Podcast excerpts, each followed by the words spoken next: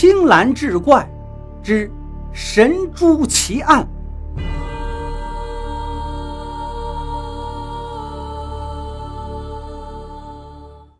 书接上回，柳知秋大吃一惊，是因为啊，他眼前正是杨怀春的家。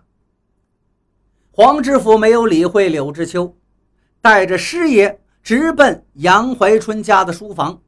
只见那墙梁上果然有个燕子窝，窝中双燕呢喃。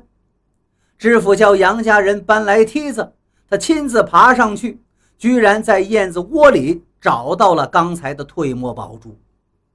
柳知秋见知府从燕窝里把宝珠取下来，一时惊的是目瞪口呆呀！大大大大人，这么说来，我妻子与这杨怀春。二人都是冤枉的。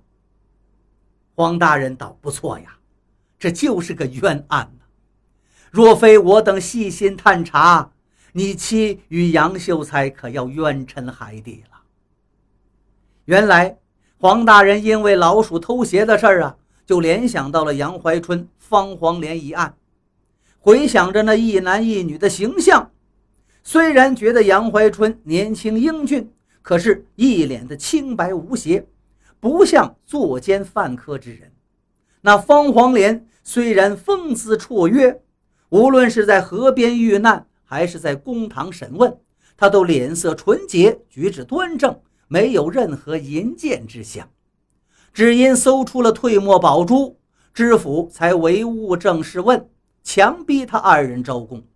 现在看来，所谓私通的结论。是不是下得太过草率了？细想，那珠子既然是方黄连相赠之物，杨怀春不可能不避人，老是把它放在书桌上啊。在柳知秋无意中看见之后，这么长时间之内，他还没有把它转移走，硬要等知府带人再搜走，或是这珠子个头细小，杨怀春根本没有留心呢？种种猜测。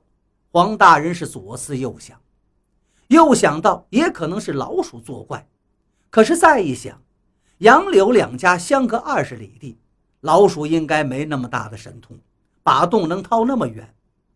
既然不是老鼠，这又是何人所为呢？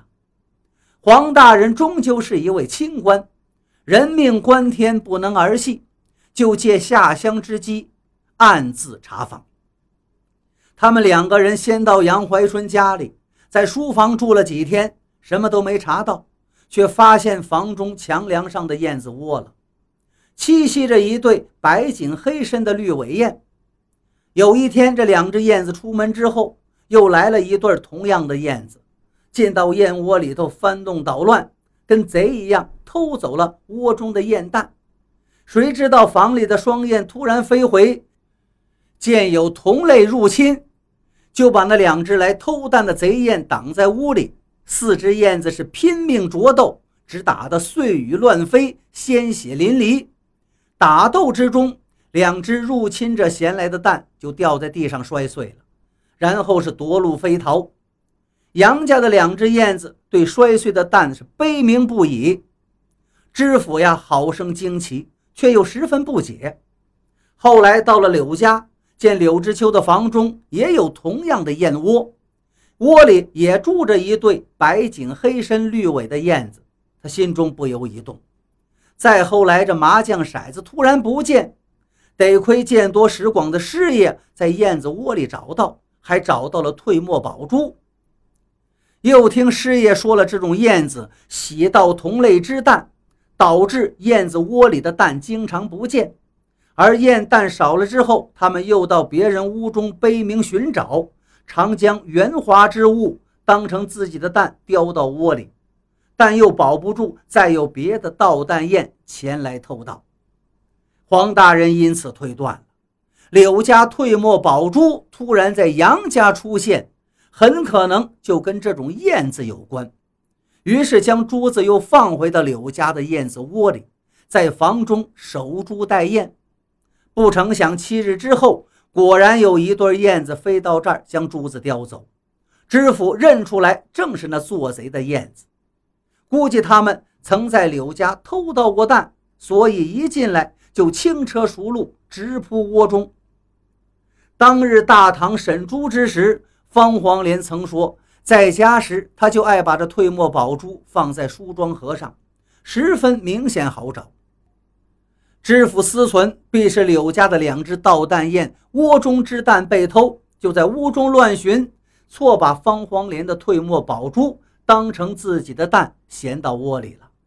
而柳知秋在杨怀春书桌上发现这只退墨宝珠。应该就是杨家的燕子刚从柳家燕窝偷来的，被柳家的双燕发现，追到杨家抢夺。